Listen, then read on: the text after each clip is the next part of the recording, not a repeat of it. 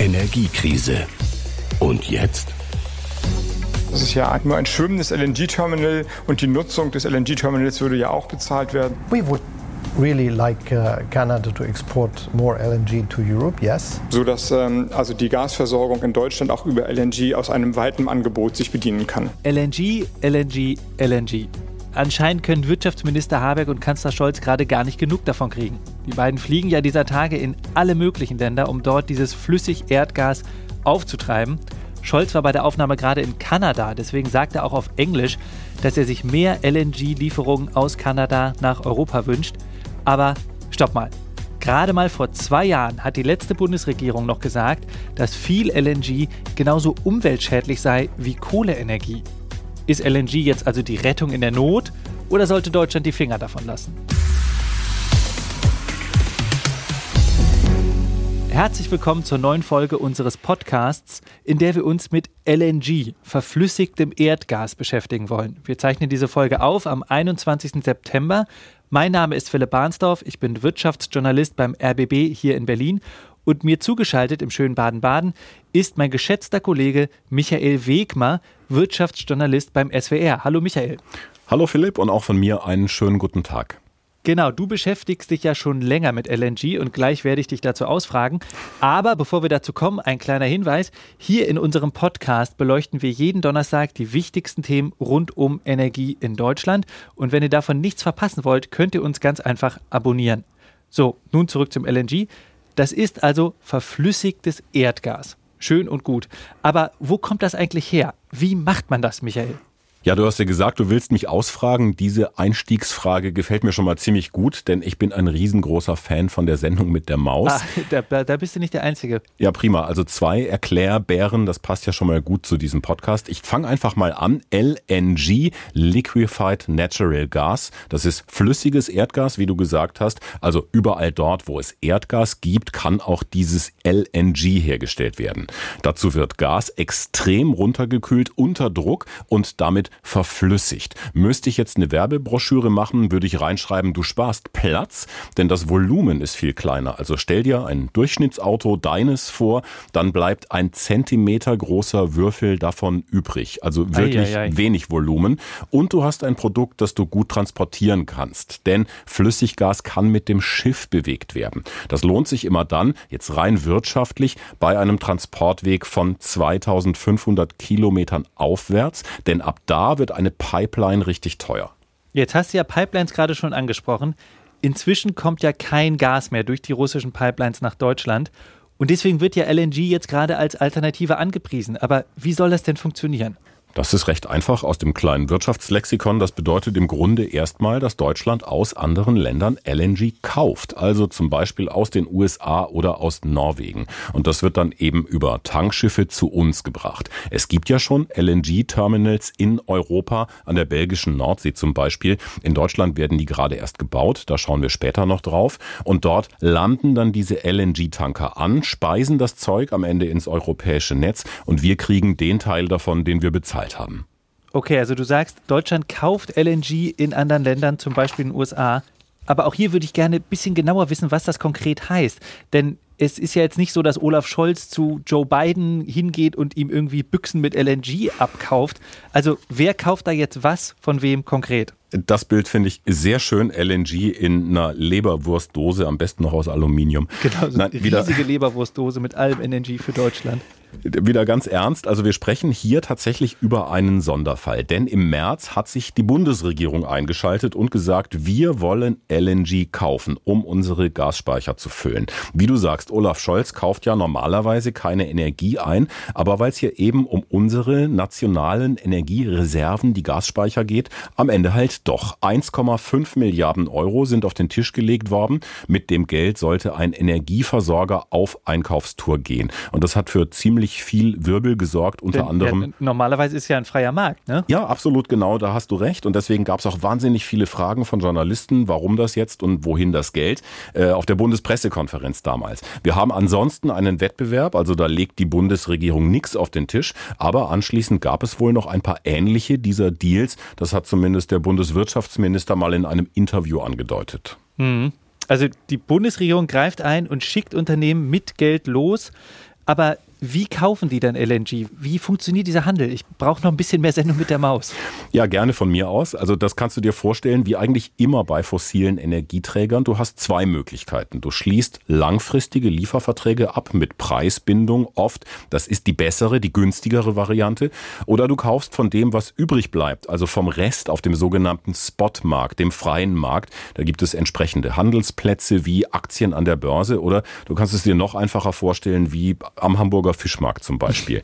Das ist allerdings bei LNG eben nicht ganz so einfach. Wir haben uns bisher in Deutschland nicht wirklich für flüssiges Erdgas interessiert. Das heißt, große Mengen gehen mit festen Verträgen an uns vorbei, vor allem nach Asien. Also es sind einfach nicht riesige Mengen frei verfügbar. Im Gegensatz zum Erdöl, da kannst du momentan rund 40 Prozent der verfügbaren Menge weltweit auf diesem freien Markt kaufen. Verstehe, also bei LNG ist es weniger. Deswegen ist es vor allen Dingen mit langfristigen Verträgen günstig. Da denke ich jetzt, Scholz und Habeck sind ja aber auch schon um den ganzen Globus gejettet auf der Suche nach LNG-Handelspartnern. Was ist denn dabei rausgekommen? Gibt es jetzt solche Verträge? Also wir sind jetzt noch nicht so weit gekommen in diesem Podcast, aber ich muss trotzdem die Stimmung schon mal richtig in den Keller drücken, oh weil ich sage, mit Blick auf den kommenden Winter ist dabei noch nichts rausgekommen. Die Bundesregierung hat ja Gespräche geführt, du hast es angedeutet, mit Kanada, mit Norwegen, den Niederlanden oder auch Katar. Aber meines Wissens gibt es mit keinem Land einen konkreten Vertrag über zeitnahe LNG-Lieferungen. Mit Katar ist eine sogenannte Energiepartnerschaft unterschrieben worden. Da stehen tolle Sachen drin, wie zum Beispiel, dass man sich regelmäßig trifft. Und es geht auch um mögliche spätere LNG-Lieferungen. Ähnlich ist das Ganze mit Kanada gelaufen. Also das heißt, im Moment kauft Deutschland sein Flüssiggas eben auf diesem Spotmarkt, dem freien Markt. Das ist richtig teuer und daran wird sich auch mit Blick auf den Winter nichts ändern. Hm. Also Bisher nur magere Ausbeute bei den ganzen Reisen, aber zumindest für Scholz geht es ja am Wochenende gleich wieder los, diesmal in die Golfstaaten. Glaubst du denn, dass diesmal da was bei rumkommt? Glaubst du, diesmal kommt er mit einem LNG-Liefervertrag nach Hause? Eigentlich glaube ich das erstmal nicht. Also das heißt, ich glaube nicht, dass mehr dabei rumkommt als jetzt bei den anderen Besuchen bisher. Das heißt nichts, was uns kurzfristig hilft. Allerdings, es fliegt ja der Bundeskanzler mit, Olaf Scholz. Also irgendwas wird schon passieren. Vielleicht nichts ganz Konkretes. Und auch mit dabei ist unser Hauptstadtkollege Georg Schwarte bei dieser Reise. Ich habe ihn gefragt und er schätzt das ganz ähnlich ein wie ich ich. Naja, wie konkret ist konkret? Mit anderen Worten, drei Staaten, zwei Tage, Saudi-Arabien, Emirate, Katar und kommt der Kanzler am Sonntagnacht dann nach Hause und sagt, Simsalabim, wir haben Flüssiggas, Problem gelöst. Ich glaube ganz sicher nicht, aber umgekehrt gilt eben auch, Scholz fliegt nicht mit einer Flugzeugladung voller deutscher Wirtschaftsvertreter in die Region und der Wirtschaftsminister Habeck sagt nicht vorher, dass der Kanzler in den Emiraten sicher einige Verträge unterzeichnet, wenn der Kanzler dann am Montag nicht auch irgendwas vorweisen kann. Langfristige Flüssiggasverträge vielleicht, vielleicht nicht für übermorgen, vielleicht nicht für den Winter, aber vielleicht für die nächsten zwei Jahre. Ich bin ziemlich sicher, irgendwas wird es geben. Da reisen übrigens auch eine Menge Journalisten mit auf äh, diesem eher anstrengenden Kurztrip. Ich auch. Und ich glaube nicht, dass der Kanzler dann vor vielen, vielen Mikrofonen in Doha, in Katar steht und uns dann sagt, waren gute Gespräche, aber Flüssiggas gibt's keins. Also wie bisher eben auch, vielleicht gibt's was mit Blick auf die Zukunft, aber nichts, was uns für diesen, ich vermute auch nichts, was uns für den kommenden Winter helfen wird. Mhm. Also bis da wirklich über Verträge verlässlich LNG fließt, da könnte es noch etwas dauern. Aber mal ganz abgesehen davon, man kann sich ja auch mal fragen, wie erstrebenswert LNG überhaupt ist. Das ist ja ziemlich umstritten, zum Beispiel, weil es ein fossiler Brennstoff ist. Und als wir die Folge hier vorbereitet haben, habe ich ja auch gemerkt, dass du, Michael, das Ganze auch ganz schön kritisch siehst. Deswegen sag mal, was ist denn das Schlimmste an LNG für dich? Also ich habe immer versucht, mich zurückzuhalten, aber ja, du hast recht. Und wenn du mich nach dem Schlimmsten fragst, wirklich katastrophal finde ich Erdgas, das aus Fracking gewonnen wird, aus dem Aufbrechen von tiefen Gesteinsschichten. Und aus Fracking Erdgas wird dann sehr oft LNG gemacht, zum Beispiel in den USA. Ich habe Luftaufnahmen von Texas gesehen. Dort sind die Regeln für Fracking besonders locker. Und da wird dir wirklich schlecht. Das ist eine völlig zerstörte, völlig durchlöcherte Landschaft bis an die Grenze mhm. zu New Mexico. Wir wir wissen, es wird Methan freigesetzt beim Fracking, das 80 mal schlimmer ist als CO2. Das Grundwasser kann verseucht werden und, und, und. Und in den USA gibt es ja auch Pläne, in Zukunft noch mehr zu fracken. Aber nur mal ganz kurz Tipp zwischendurch. Zu Fracking haben wir schon eine ganze Folge gemacht. Die beleuchtet das Thema sehr ausführlich und genau. Hört da gerne mal rein. Das ist schön, aber Fracking reicht mir auch noch nicht, muss ich an dieser Stelle sagen. Es gibt noch andere Sachen, die man eigentlich kritisch sehen muss. Zum Beispiel, es fehlen im Augenblick Transportschiffe. Ich weiß gar nicht, wie das LNG überhaupt irgendwo hinkommen soll im Moment zu uns. Die LNG-Produktion ist total energieintensiv und außerdem ist LNG, das habe ich schon mehrfach betont, so wie wir es im Moment einkaufen, schweineteuer. Okay, okay, nicht so schnell, nicht so schnell. Eins nach dem anderen. Denk an die Sendung mit der Maus. Du machst das. Ja. Fangen wir bei den Schiffen an. Was ist da das Problem? Es gibt eine spannende Hochrechnung vom Institut für Seeverkehrswirtschaft und Logistik in Bremen. Die haben mal durchgerechnet, was würden wir brauchen, um das komplette russische Erdgas, das per Pipeline nach Europa kommt, mit Schiffen zu ersetzen. Dafür bräuchte Europa allein 160 LNG-Tanker. Die fahren zehnmal im Jahr, das ist so der Schnitt, voll beladen hier irgendein Terminal an. Und das wäre ein Viertel der gesamten weltweit verfügbaren LNG-Tankerflotte. Ja, wir müssen jetzt ja aber vielleicht nicht gleich alles Gas, was aus Russland kam, mit LNG ersetzen, oder? Da hast du absolut recht. Ich habe übertrieben. Da spricht tatsächlich auch niemand davon, alles Erdgas aus Russland durch LNG zu ersetzen. Aber auch weniger Tanker wären ein Problem. Wir können ein kleines Ratespiel machen. Rate mal mit, wie viele Tanker sind wohl gerade im Atlantik frei, die jetzt zusätzliches LNG nach Deutschland bringen könnten? Ähm, also bei der Einleitung sage ich jetzt mal nicht gerade viele. Das hast du diplomatisch gemacht, da kann man nichts falsch machen mit der Antwort. Es ist genau einer. Ah, und lag mir auf der Zunge. Im asiatischen Raum tatsächlich noch weniger, nämlich null. Das hat das Redaktionsnetzwerk Deutschland vor drei Wochen, also recht aktuell, bei großen Schiffsbrokern abgefragt. Die meisten Tanker sind eben belegt, weil andere Länder schon lange regelmäßig LNG kaufen. Vor allem Indien, Südkorea, China und Japan. Das ist so die Top 4. Da fahren sehr viele Schiffe hin. Langfristig gebucht, wie alles in der Schifffahrt. Und das kann Deutschland jetzt nicht eben mal so umkrempeln. Hm. Und neue Tanker, das müssen ja sehr spezialisierte Schiffe sein, die dieses super kalte Gas transportieren können. Deswegen kann man die jetzt wahrscheinlich auch nicht mal ebenso nachproduzieren, oder? Kann man schon. Es gibt auch extrem viele Bestellungen im Moment. Diese Tanker sind wirklich begehrt, aber es dauert rund zwei Jahre, einen solchen Standard-LNG-Tanker, also der kann da nicht mal noch was Besonderes, einen solchen Tanker fertigzustellen. Die größten Werften, die das machen, sitzen in Südkorea, aber auch in Russland und China. Das sind jetzt zwei Länder, das kommt noch dazu. Die wollen vielleicht nicht unbedingt, dass wir jetzt in Europa die schönsten und schnellsten Tanker zu den besten Preisen bekommen. Mhm. Deutsche Reedereien spielen bei dem Thema übrigens gar keine Rolle. Also wirklich gar keine. Es gibt in der deutschen Handelsflotte keinen einzigen Tanker, der LNG über längere Strecken verschiffen kann. Okay, also ich halte mal fest, es gibt einen LNG-Tanker-Engpass. Aber du hast vorhin ja auch den Energieaufwand erwähnt. Jetzt tippe ich mal, LNG muss ja auf minus 162 Grad runtergekühlt sein. Also dieses Gas muss so kalt sein, damit es flüssig wird und damit man es dann transportieren kann. Und ein Gefrierfach was das kann für massenhaft Gas, was man dann auch noch über den Ozean äh, schippern kann, das frisst bestimmt echt viel Energie, oder? Ja, ein Gefrierfach für Leberwurst-LNG-Büchsen, genau. Ich, ich habe da noch mal eine kleine Rechnung gemacht. Mathe, Grundschule, vierte Klasse, würde ich sagen. Du kannst auch wieder mitmachen. Stell dir vor, oh, ja. du hast 100 Eimerchen Erdgas. Du darfst dir eine Farbe wünschen. Äh, grün. Aber, aber, aber nicht wegen Greenwashing des LNGs, sondern weil es meine Lieblingsfarbe ist.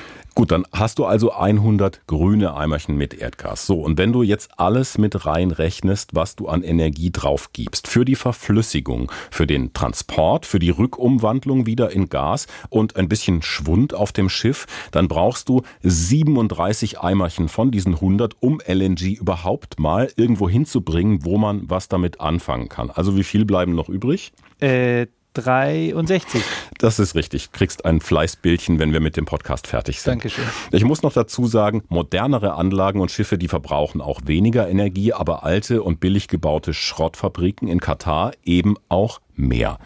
Und wenn wir noch kurz Platz haben, hier aus der Rubrik Fachwissen für Angeber, haben das wir. fand ich persönlich sehr, sehr spannend. Ich habe ja eben gesagt, Schwund auf dem Schiff und tatsächlich wird das Flüssigerdgas ganz außen am Rand in den Behältern auf diesen Tankern, wenn die Sonne drauf scheint, wieder ein bisschen gasförmig wegen der Temperatur und muss abgelassen werden, sonst explodiert einfach dieser Tank. Und das nennt man, das kannst du auf der nächsten Party anwenden, den Boil-Off-Effekt.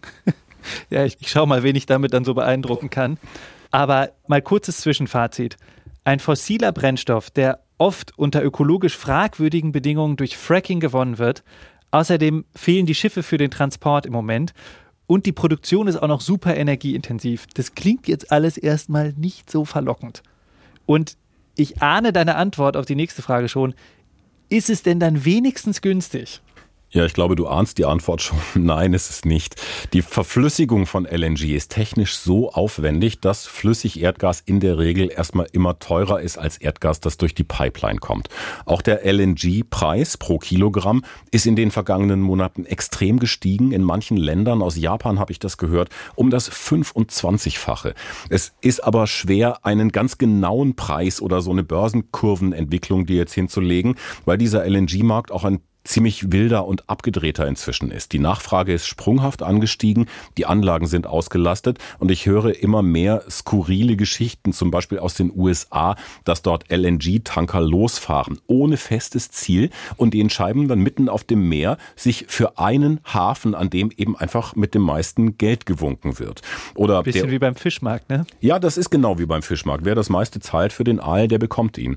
Und der US-Finanznachrichtendienst Bloomberg berichtet zum zum Beispiel, dass es zu immer mehr absichtlichen Vertragsbrüchen kommt. Vor allem mit Indien, da sind die Verträge für das Land wohl relativ schlecht. Also Lieferanten, die eigentlich LNG nach Indien bringen sollten, halten Verträge nicht ein, zahlen Strafe, das sind 20 Prozent des Warenwertes, und verticken ihr LNG dann woanders hin für viel mehr Geld, also machen am Ende immer noch Gewinn. Ich finde es an der Stelle jetzt auch mal wichtig zu erwähnen, was dieser wild gewordene LNG-Markt für Folgen für ärmere Länder zum Beispiel auch hat. Also es gibt aus Pakistan Berichte von Stromausfällen, die dort entstehen, weil sich das Land inzwischen nicht mehr so viel LNG leisten kann, um Engpässe auszugleichen. Das oh. hat schon, das sollte man nicht vergessen. Und genau an dem Punkt sagen eben auch viele Kritiker, das hat auch damit zu tun, dass wir in Deutschland am Hafen stehen und mit diesen dicken Geldbündeln wedeln. Ich erinnere an die 1,5 Milliarden Euro aus dem März. Und das macht am Ende LNG natürlich auch noch teurer. Wenn jeder Preis dafür gezahlt wird, dann steigt eben auch der durchschnittliche Preis für eine Ware.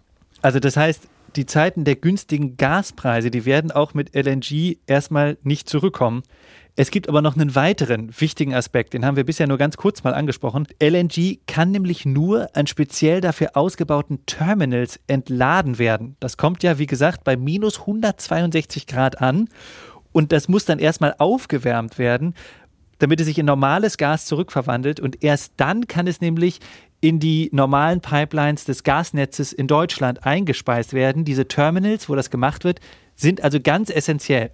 Michael, wie weit ist denn Deutschland mit diesen Terminals? Machen wir noch ganz kurz einen Schritt zurück und verbreiten ein bisschen Optik in diesem Podcast, denn ich kann mir vorstellen, nicht viele wissen, wie so ein Terminal aussieht. So ein Terminal ist nichts anderes als ein Schiff, relativ langweilig. Da ist hinten ein rechteckiger Turm drauf. Und das ist die Anlage, die dieses angelandete LNG wieder zurück umwandelt in Gas. Da führt dann eine Art Mini-Pipeline von dort an Land. Da wird das Produkt an einer Station nochmal gecheckt. Ist das richtiges, gutes Erdgas? Sind da Fremdkörper? Körper drin und dann wird's ins Gasnetz eingespeist. So, und jetzt zu deiner Frage. Zwei dieser Einheiten sollen tatsächlich schon zum Jahreswechsel starten in Wilhelmshaven an der Nordsee und in Brunsbüttel an der Elbmündung. Zwei weitere in Planung für übernächsten Winter in Stade und in Lubmin, frühestens Ende 2023 heißt das da. Das sind die vier Projekte des Bundes, über die wir gerade hoch und runter berichten. Und in Lubmin entsteht dann noch angeblich auch schon für diesen Winter ein fünftes schwimmendes Terminal. Das entsteht durch ein privates Konsortium, also einen Zusammenschluss aus Energieanbietern. Also da ist einiges in Planung und da wird auch schon getan und gemacht, denn ohne diese Terminals wird es halt nichts mit mehr LNG in Deutschland. Und deshalb haben wir uns auch genau zu diesem Thema einen Gesprächspartner eingeladen. Sein Name ist Jörg Schmitz. Er arbeitet für das US-Chemieunternehmen Dow und baut gerade gemeinsam mit anderen Firmen das LNG-Terminal in Stade an der Elbe. Und im Gegensatz zu dir, Michael, dürfte er also eher ein Fan von LNG sein. Deswegen bin ich jetzt sehr gespannt, wie er das begründet. Hallo, Herr Schmitz. Guten Tag. Ja, Herr Schmitz, dann erzählen Sie doch mal, was entsteht da gerade in Stade? Was bauen Sie da? Also es gibt letztendlich drei Bauteile für das schwimmende Terminal. Das eine ist erstmal der Hafen, den Niedersachsen Ports baut, an dem die FSIU, also das schwimmende Terminal, in Zukunft anlegen wird. Dann gibt es einen Teil landbasierte Infrastruktur, Entladeeinrichtungen, die letztendlich äh, vom Hanseatic Energy Hub gebaut werden. Und dann gibt es einen Teil, der ähm, sich um die, den Anschluss dieser Infrastruktur ans Gasnetz kümmert. Und äh, das ist die Gasuni Deutschland, die dort aktiv ist. Ich habe das richtig verstanden. Sie bauen jetzt zunächst ein schwimmendes Terminal, was aber später ersetzt werden soll. Können Sie das nochmal erklären? Das ursprüngliche Projekt war ein oder ist ein landbasiertes Terminal, was wir in Stade aufbauen. Mit all den Beschleunigungen, die jetzt über die in der letzten Zeit passiert sind, hat sich die Bundesrepublik entschlossen, auch schwimmende Terminals anzumieten. Und eins dieser schwimmenden Terminals kommt dann auch nach Stade und soll hier Ende 2023 in Betrieb gehen. Über was für eine Kapazität sprechen wir da? Also wie viel LNG kann dann da angeliefert werden, wenn alles klappt? Für das schwimmende Terminal reden wir über 5 Milliarden Kubikmeter pro Jahr. Und für das landbasierte Terminal später reden wir über 13 Milliarden Kubikmeter pro Jahr. Können Sie das ein bisschen veranschaulichen? Wie viele Haushalte kann ich betreiben mit 5 mhm. Milliarden Let Kubikmeter LNG? Letztendlich sind wir bei den 5 Milliarden ähm, Kubikmetern sind wir ungefähr bei 6, 7 Prozent des deutschen Gasbedarfs. Okay. Philipp, ganz kurz, du hast mich ja schon als Kritiker eingeführt, dann muss ich eben an dieser Stelle mal nachfragen, Herr Schmitz. Das eine ist die Kapazität vom schwimmenden und vom festen Terminal, aber was Sie tatsächlich bekommen, ist ja das andere. Wissen Sie da schon was? Hat man Ihnen was zugesagt, was versprochen bis hin zur Vollauslastung? Also vor allem mit Blick auf dieses schwimmende Terminal, das wird ja dann bald fertig. Wir sind letztendlich der Teil der ganzen Lieferkette, der die Infrastruktur hier in, in Stade zur Verfügung stellt. Das Gas bringen dann letztendlich die Kunden des Terminals in das Terminal. Und da ist es natürlich so, dass die jetzt alle dabei sind, insbesondere für das schwimmende Terminal, ähm, sich die, die Gasmengen entsprechend zu liefern, um sie dann in die, in die deutschen schwimmenden Terminals zu bringen. Und das ist jetzt äh, letztendlich das, wo das äh, Bundeswirtschaftsministerium und die entsprechenden Firmen dran arbeiten. Ja, mich würde da noch interessieren, gerade wenn da vieles noch in Arbeit ist, Sie investieren ja jetzt schon ziemlich viel Geld da auch in dieses Terminal. Können Sie das mal erklären? Wieso glauben Sie daran, dass das klappt? Wieso glauben Sie daran, dass LNG jetzt in dieser Notlage ja auch in Deutschland die richtige Lösung ist? Wenn wir uns jetzt das schwimmende Terminal ansehen, dann ist es natürlich wichtig, dass wir Kapazitäten jetzt relativ schnell schaffen, damit wir ähm, letztendlich Ersatzmengen haben, die wir ähm, nach Deutschland importieren können, weil wir natürlich auch sehen, dass alle anderen LNG-Importkapazitäten in Nordwesteuropa, dass die alle ausgelastet sind. Das eine ist das kurzfristige, das haben Sie gerade gesagt, aber Sie bauen ja auch eine wirklich ganz langfristig angelegte feste Anlage. Über was für einen Zeitraum reden wir denn da bei diesem festen Terminal? Wie lange steht das da und wie lange rechnet dieses Terminal mit LNG-Lieferungen? LNG ist natürlich im Moment in aller Munde und LNG ist auch das, womit dieses Terminal anfangen wird. Aber letztendlich ist es ein Energieimport-Terminal für verflüssigte Gase.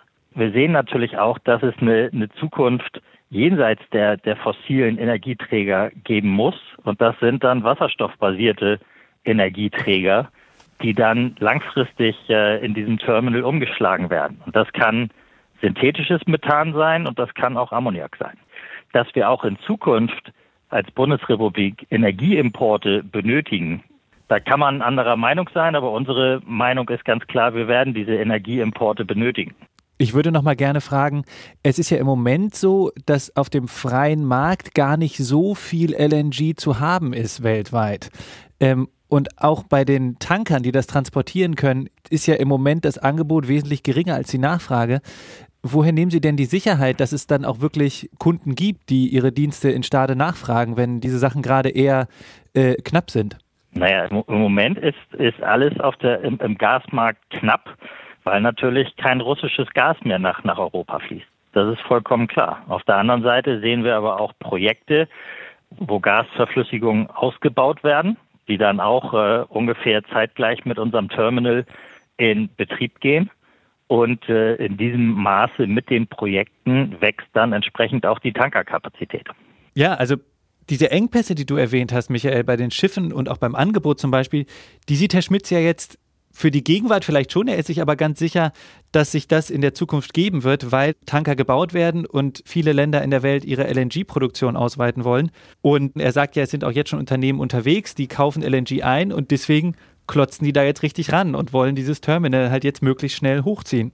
Das stimmt. Über die Umstände, wie das alles passiert, haben wir jetzt auch schon berichtet hier im Podcast. Ähm, was mich ganz zuversichtlich stimmt, obwohl ich bei meiner Kritik immer noch bleibe, äh, sind die stationären Anlagen, die also dafür ausgerichtet sind, dass da eben nicht nur 20, 30 Jahre lang LNG angelandet werden kann, sondern dass die so gebaut sind, dass es da grundsätzlich um flüssige Energieträger geht, also dass man da später vielleicht mit Wasserstoff oder mit anderen Gasen äh, auch was anfangen kann und dann doch nicht am Ende 20, 30 Jahre lang jetzt auf LNG angewiesen ist.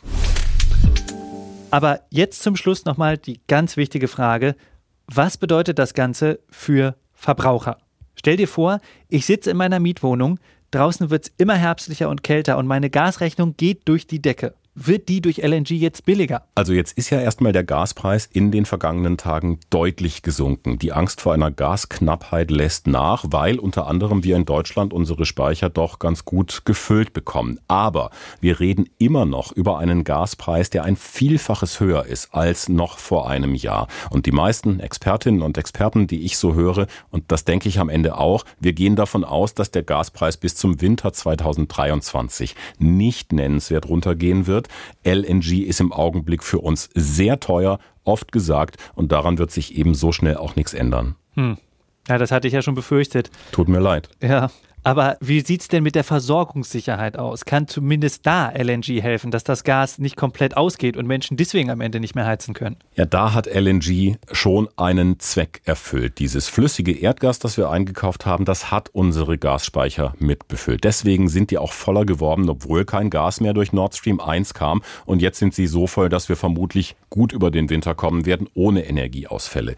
Wieder mal ein Aber, schon wenn dieser Winter normal kalt bleibt, also nicht eiskalt, dann sind diese Speicher im Frühjahr aber auch wieder recht leer, nämlich bei 13 Prozent. Das sagt eine Berechnung der Uni Köln. Und dann müssen wir wieder auffüllen, dann ganz ohne russisches Gas, denn das war ja in diesem Jahr noch für ein paar Monate da. Und dann wird entscheidend sein, funktionieren diese schwimmenden Terminals, wie viel LNG bekommen wir zugekauft, weil wir brauchen dann für den Winter 2023 mengenmäßig noch mehr Alternativen zu russischem Erdgas. Also klares Fazit von Michael. LNG alleine wird es nicht richten. Da wird Deutschland noch weitere Energiequellen erschließen müssen, sodass da also gleich die nächsten Herausforderungen warten. Ich fasse jetzt aber trotzdem mal zusammen. LNG ist nicht sehr umweltfreundlich. Auf dem Weltmarkt gibt es auch gerade nicht sonderlich viel davon. Deswegen ist es teuer und Deutschland muss außerdem erstmal kostspielige Terminals bauen, um wesentlich mehr davon nutzen zu können. Das ist die eine Seite. Andererseits muss man aber auch sagen, auch wenn das Gas wahrscheinlich für den kommenden Winter reicht, gibt es ja letztlich kein Vertun. Es herrscht gerade eine Mangellage. Die Leute müssen heizen, Unternehmen müssen produzieren und deswegen finde ich, gibt es einfach akut keine blütenweiße Lösung, die es allen recht machen würde. Und stattdessen wird es jetzt darauf ankommen, dass die Bundesregierung das Ganze so hinbiegt, dass LNG wirklich nur vorübergehend genutzt wird. Denn schon allein dann werden wir es ja für mehrere Jahre brauchen. Und da ist einfach wichtig, dass dabei das Ziel der fossilfreien Stromerzeugung ab 2035 nicht gefährdet wird, denn sonst lösen wir vielleicht Probleme jetzt, schaffen dafür aber andere in der Zukunft. Habe ich noch was vergessen, Michael? Du hast das schön zusammengefasst. Für mich ist das jetzt der klassische Pest- oder Cholera-Moment. Den hatten wir schon in einigen Podcast-Folgen. Ich muss sagen, ich möchte auch nicht frieren müssen mit der Familie unterm Weihnachtsbaum oder mich mit dir um das letzte Päckchen Batterien prügeln oder oh, irgend sowas. Aber ich kann trotzdem nur warnen vor einer langfristigen Abhängigkeit von LNG. Also wenn jetzt zufällig ein Bundeskanzler zuhört, wenn wir 20, 30, 40 Jahre Verträge abschließen, dann können wir unsere Klimaziele tatsächlich in die Tonne treten. Das soll es von uns gewesen sein, erstmal an dieser Stelle. Wir wollen nämlich auch gerne wissen, was ihr denkt. Kann LNG jetzt akut helfen oder sollte Deutschland besser die Finger davon lassen? Schreibt uns dazu sehr gerne eure Meinung an energiekrise.ard.de. Und übrigens, in einer der kommenden Folgen werden wir uns nochmal ausführlich mit Preissteigerungen für Verbraucher auseinandersetzen. Wenn ihr also dazu Fragen oder Anmerkungen habt, Einfach schicken an energiekrise.ard.de. So, jetzt habe ich ja gerade unser Mailfach erwähnt. Da war ja in den letzten Wochen und Monaten einiges los und wir haben uns auch in dieser Woche wieder Hörerfragen rausgesucht. Zum Beispiel von JD. Er oder sie hat uns eine E-Mail geschrieben. Ich lese das mal vor. Da das Netz und die LNG-Terminals in unseren Nachbarländern bereits existieren und derzeit auch nicht vollständig ausgelastet sind, wieso braucht Deutschland dann überhaupt eigene provisorische LNG-Terminals, um unsere Speicher mit LNG aufzufüllen?